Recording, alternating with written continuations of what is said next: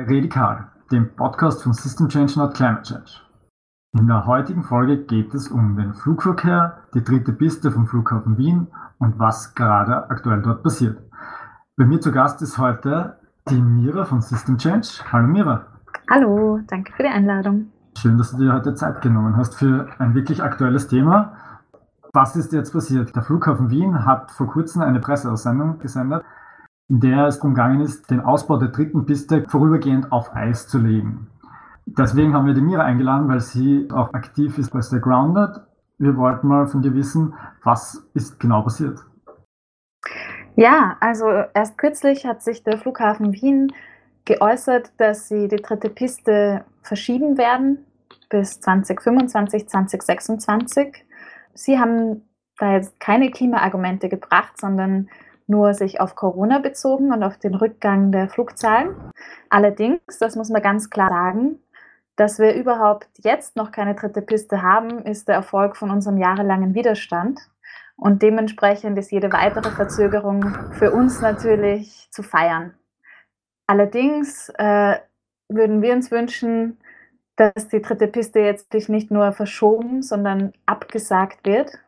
Dieses Monsterprojekt endgültig beerdigt wird, weil es ist einfach Österreichs klimaschädlichstes Projekt und in Zeiten der voranschreitenden Klimakrise und jetzt auch dem total zurückgegangenen Flugverkehr wäre es eine super Möglichkeit, endlich die Weichen zu stellen für ein klimagerechtes Verkehrssystem und da hat die dritte Piste nichts zu suchen. Das klingt ja schon mal sehr spannend. Du hast äh, den Flughafen als das Klimakiller-Projekt Österreichs bezeichnet. Möchtest du da ein bisschen mehr drüber sagen? Ja, sehr gern. Also generell ist es so, dass Verkehr einfach der Klimakiller Nummer eins in Österreich ist. Und Fliegen ist die klimaschädlichste Art, sich fortzubewegen. Ähm, quasi der schnellste Weg in die Klimakrise. Und der Ausbau vom Flughafen Wien mit einer dritten Start- und Landebahn würde zum Effekt von zusätzlichen Treibhausgasemissionen von drei Millionen Tonnen jährlich führen. Das ist unglaublich viel und rückt das Erreichen von den Klimazielen in noch weitere Ferne. Es ist aber nicht nur so, dass die dritte Piste das klimaschädlichste Monsterprojekt Österreichs ist, sondern sie zerstört auch wertvolle landwirtschaftliche Flächen. Sie führt zu zunehmendem Lärm und Feinstaub, der Leute, die rund um den Flughafen wohnen, sehr stark belastet und zur Zerstörung von Biodiversität. Es sind mehr als 600 Hektar Fläche betroffen und 200 davon werden wirklich versiegelt, also zubetoniert. Und diese Fläche, die da zerstört wird, ist so viel wie ungefähr achtmal die Wiener Ringstraße. Also es sind einfach gigantische Flächen von den wertvollsten, also einen der wertvollsten landwirtschaftlichen Böden Österreichs. Also auf allen Dimensionen ist dieses Projekt sehr zerstörerisch und gefährdet unsere Lebensgrundlagen. Und man muss sich halt auch immer die Frage stellen, für wen? Also generell ist es so, das Fliegen ein sehr gutes Beispiel ist für Klimaungerechtigkeit, weil sehr wenige Leute fliegen und aber alle die Folgen tragen. Also alle tragen die Folgen der Klimakrise, aber natürlich auch nicht alle gleich, sondern vor allem jene Menschen, die ärmer sind und die bisher wenig beigetragen haben. Sogar in Österreich, einem reichen Land, ist es so, dass in einem Jahr nur die Hälfte der Bevölkerung fliegt. Ein Drittel fliegt überhaupt nicht. Und es sind nur sehr, sehr wenige, ein paar Prozent, die mehrmals im Monat und ein Prozent, die einmal in der Woche fliegen. Also ein kleiner Teil von VielfliegerInnen heizt die Klimakrise an und verschlechtert das Klima für alle. Ja, das ist wirklich eine krasse Statistik, die du da rausbringst. Ich wollte auch nur nachfragen, ich, ich habe gehört, jetzt da ist wieder eine aktuelle Diskussion gewesen um die Ticketsteuer. Grundsätzlich rund um die Vorteile, die die Betreiber des Flughafens genießen auf steuerlicher oder Abgabenebene. Da gibt es sicher auch noch einige Sachen, oder? Genau, also es ist nicht nur ungerecht sozusagen, wer überhaupt fliegt, sondern dass, dies, ähm, dass der Flugverkehr auch so viele Steuerprivilegien hat. Flughäfen zahlen oft keine Grundsteuer. Ähm, Tickets sind weniger hoch besteuert als Lebensmittel. Das muss man sich mal vorstellen. Also man zahlt weniger Steuern auf einen Flug, als wenn man jetzt ein Brot kauft. Ähm, Und Kerosin ist als Treibstoff auch nicht besteuert, was auch sehr ungerecht zum Beispiel gegenüber Bahn ist, die schon Steuern für den Strom zahlt. Okay, also ähm, einige, einige Ungerechtigkeiten genau. mit dem Fliegen verbunden. Also deswegen fordern wir, dass es als ersten Schritt eine Steuer auf Kerosin braucht. Aber ähm, sinnvollerweise wäre das halt in Kombination mit einer Vielfliegerinnenabgabe. Also dass vor allem die, die besonders viel zerstören, ähm, in, in die Verantwortung gezogen werden. Okay, das sind ja schon mal interessante Ansatzpunkte. Und du hast vorher den Kampf von System Change gegen die dritte Piste angesprochen vor allem auch der lokale Kampf wahrscheinlich gegen Lärm und Feinstaub von den Anrainerinnen und Anrainer. Magst du so ein bisschen über die Geschichte des Kampfes gegen die dritte Piste erzählen und was ist so aktuell gerade am Laufen?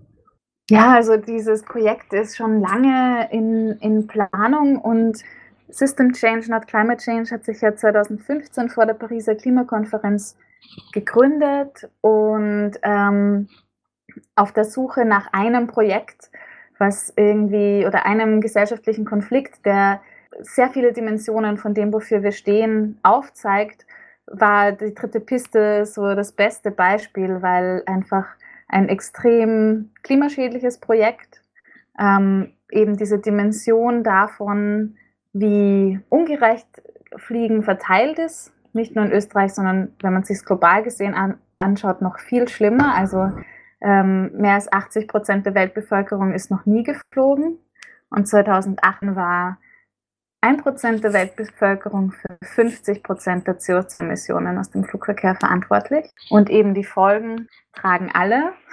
Und auch da ist es nicht gleich und gerecht verteilt sozusagen. Plus, was ähm, beim Flugverkehr auch voll gut sichtbar wird, sind diese, ja, ich will fast sagen, verzweifelten Versuche, der Industrie, sich ein grünes Image, ihr Image grün zu waschen, weil die Idee, einfach immer unendlich weiter zu wachsen, halt nicht funktioniert, versuchen sie, ähm, sich eine grüne Masche umzubinden und das irgendwie damit zu kaschieren. Also konkret beim Fliegen ist eben eine der Strategien, ähm, alles auf technologische Effizienzsteigerungen zu setzen. Das ähm, ist aber nie ausreichend, wenn nicht einfach das Wachstum zurückgedrängt wird, weil die Effizienzgewinne immer vom, vom weiteren Wachstum aufgefressen werden. Dann gibt es eben diese Hoffnung auf Biosprit und, und alternative Treibstoffe, wo halt leider sich zeigt, ähm, dass es einfach nicht so leicht ist, jetzt Kerosin mit anderen Dingen zu ersetzen. Die aktuell machbarste Alternative ist Palmöl. Ich glaube, ich muss nicht erklären, warum Palmöl problematisch ist aber auch ähm, sogenannte E-Fuels, also Kerosin, das mit Hilfe von erneuerbarer Energie erzeugt wird, braucht halt Energie. Und würde man alle aktuellen Flüge, also vor Corona, mit Erneuerbaren betreiben, dann bräuchten wir die gesamte erneuerbare Energieproduktion, global gesehen. Das, das heißt, das zeigt einfach, es ist, ähm, es ist nicht machbar ohne eine Reduktion von Flugverkehr. Und ähm, die Flugindustrie versucht sich da eben rauszuschummeln, indem sie sagt, kein Problem, wir machen einfach Kompensationszahlungen, wir zahlen andere, damit sie anderswo Emissionen reduzieren und wir weiter wachsen können wie bisher. Und das ist halt nichts anderes als ein moderner Ablasshandel. Und ähm, deswegen haben wir auch gesagt, das ist ein super Beispiel, um aufzuzeigen, dieses, es gibt kein grünes Wachstum, es geht darum, zu reduzieren. Nur so können wir die schädlichen Auswirkungen reduzieren. Und ja, es war jetzt eine sehr lange Antwort auf die Geschichte, aber vielleicht einfach nochmal, ähm, um zu erklären, warum wir es ein so ein gutes Beispiel fanden, zu dem wir arbeiten wollten. Und eben davor haben schon Bürgerinitiativen, lokale Betroffene ähm, sich organisiert gehabt gegen dieses Monsterprojekt. Es gab auch ein Mediationsverfahren mit dem Flughafen gemeinsam. Das haben aber die kritischeren Bürgerinitiativen dann sehr schnell wieder verlassen, weil klar wurde, das, worum es in Wirklichkeit geht, ob die dritte Piste gebaut wird oder nicht, das steht dann nicht zur Debatte, sondern es wird nur um kleine Lösungen diskutiert, wie viel Geld zahlt der Flughafen für Lärmschutzfenster oder so. Und eben diese Zusammenarbeit mit den kritischen Bürgerinitiativen, die seit Jahren in dem juristischen Kampf auch waren, hat sehr gut funktioniert. Wir haben dann eher so das Aktionistische eingebracht, haben 2016, 17 direkt neben dem Flughafen die ersten österreichischen Klimacamps organisiert, von dort aus auch Aktionen am Flughafen gemacht und so das, das Thema wieder präsenter gemacht. Und 2017 gab es ja dann ein historisches Urteil, wo die dritte Piste aufgrund von der Klimawirkung und von der Bodenversiegelung untersagt worden ist. Diese Entscheidung wurde leider wieder revidiert ähm, und hat gezeigt, dass es einfach eine noch bessere Verankerung von Klimaschutz auch im österreichischen Recht und Gesetz braucht. Und genau, jetzt kürzlich haben wir ein sehr, sehr schönes Projekt gestartet, um einfach aufzuzeigen, was verloren gehen würde, wenn die dritte Piste gebaut werden würde. In Zusammenarbeit mit einem Bauern, der, dessen Felder der Flughafen Wien zubetonieren will, ähm, haben wir das dritte Piste-Mehl entwickelt. Also ein, ein Mehl aus Bioweizen ähm, von Feldern, die eben für die dritte Piste verbaut werden würden in Zusammenarbeit auch mit ein paar ähm, Initiativen. Und ähm, ja, nach dem Motto, auf diesen Feldern sollen Pflanzen wachsen und nicht die Profite weniger. Ja, das klingt ja nach einer sehr schönen Idee. Und wie schmeckt das dritte Pistermilch? Ja, sehr gut. Also ich habe damit schon Lebkuchen gebacken. Ähm, konkret äh, Pinguin-Lebkuchen, weil das, das Maskottchen von unserem Mehl ist auch ein Pinguin denn die coolsten Vögel bleiben bekanntlich am Boden. Mm, ich habe aber auch schon Pizza damit gegessen und ja, ist sehr lecker. Es schmeckt vor allem auch widerständig und wir hoffen halt, dass viele Leute damit schöne Sachen backen, die sie mit anderen Leuten teilen und dann nicht nur eben das Gebackene teilen, sondern auch die Geschichte von dem Widerstand und von den Flächen, die nie zu einem Flughafen werden, sondern weiter ähm, klein strukturierte biologische Landwirtschaft in der Nähe der Großstadt bleiben. Das wäre natürlich sehr wichtig. Und zum Aktionismus gehört ja natürlich auch Spaß dazu. Und da hat der System Change vor kurzem eine Satireaktion äh, gemacht. Ja, genau, weil ähm, eigentlich hätten wir nicht unbedingt noch viel machen müssen, um es auf die Spitze zu treiben, weil äh, wenn ich nur so erzähle, warum das, also was der Auslöser war für diese Satireaktion, finde ich, dann klingt das ähm, schon so absurd, dass sowas 2020 überhaupt noch passiert. Nämlich, ähm, wir erinnern uns zurück, dass die Austrian Airlines äh, mit Millionen an Steuergeldern ähm, finanziert wurde letztes Jahr. Und kurz danach hat der erste Auerflug zwischen Wien und Graz stattgefunden, also ein Ultrakurzstreckenflug, der einfach gezeigt hat, okay, diese ganzen Klimabedingungen, die da irgendwie ähm, verhandelt wurden für die Staatshilfen, sind das Papier nicht wert, auf dem sie geschrieben sind. Die Auer fliegt weiterhin zwischen Wien und Graz. Also äh, es ist komplett absurd. Wir haben ähm, zwei Urzeitsaurier, also zwei Flugsaurier mitgeschickt auf, auf diesen ersten Urzeitflug, weil wir einfach sagen, das ist sowas ewig gestriges. Sowas kann es 2020 eigentlich nicht mehr geben.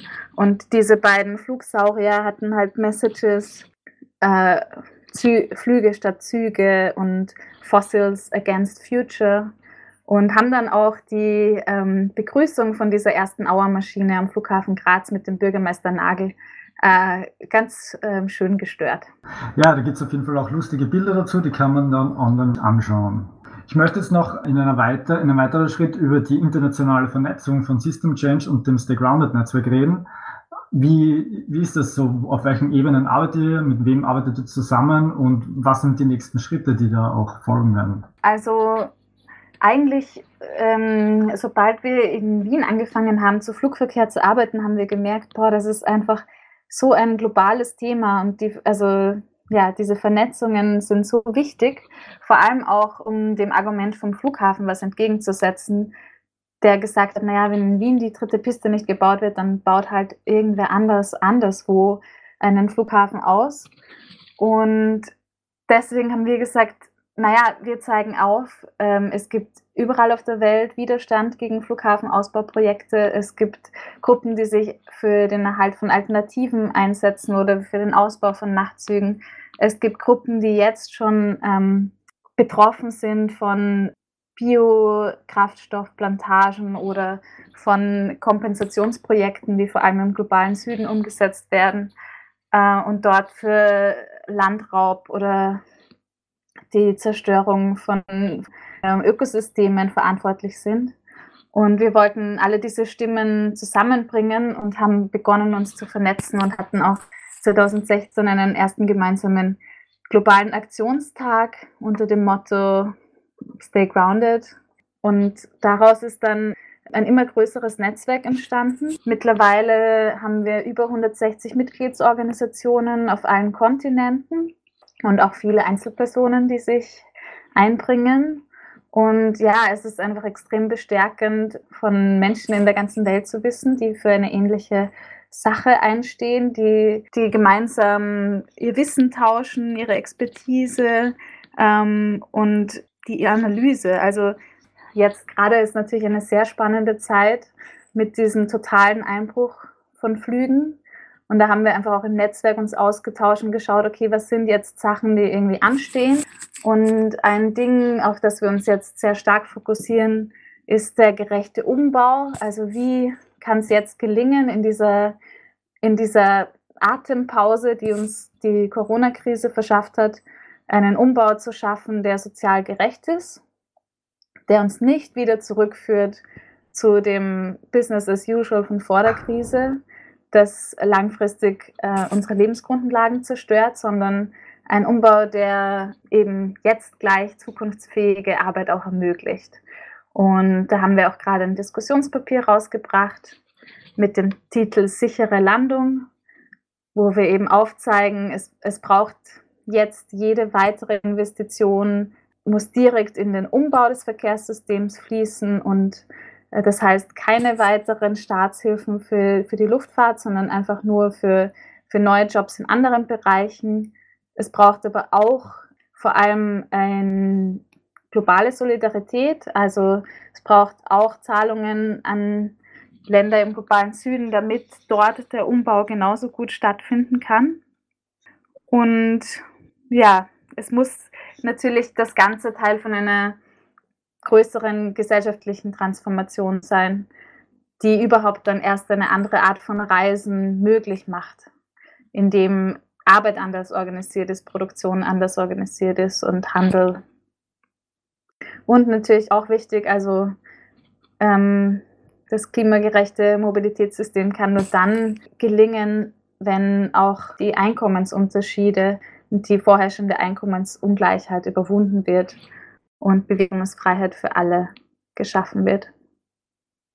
Es klingt nur noch viel zu tun, aber es ist ja schon mal ein erster guter Schritt geschaffen mit diesen ständigen äh, inhaltlichen Inputs und Aktionen, um auf das Thema Flug aufmerksam zu machen. Denn bis vor ein paar Jahren ist das Thema Flug und Klimaungerechtigkeit ja gar nicht in den Medien vorgekommen. Und mit der Arbeit von System Change ist da doch einiges weitergegangen. Was sind jetzt eure nächsten Schritte? Wie kann man informiert bleiben oder wie kann man bei euch mitmachen?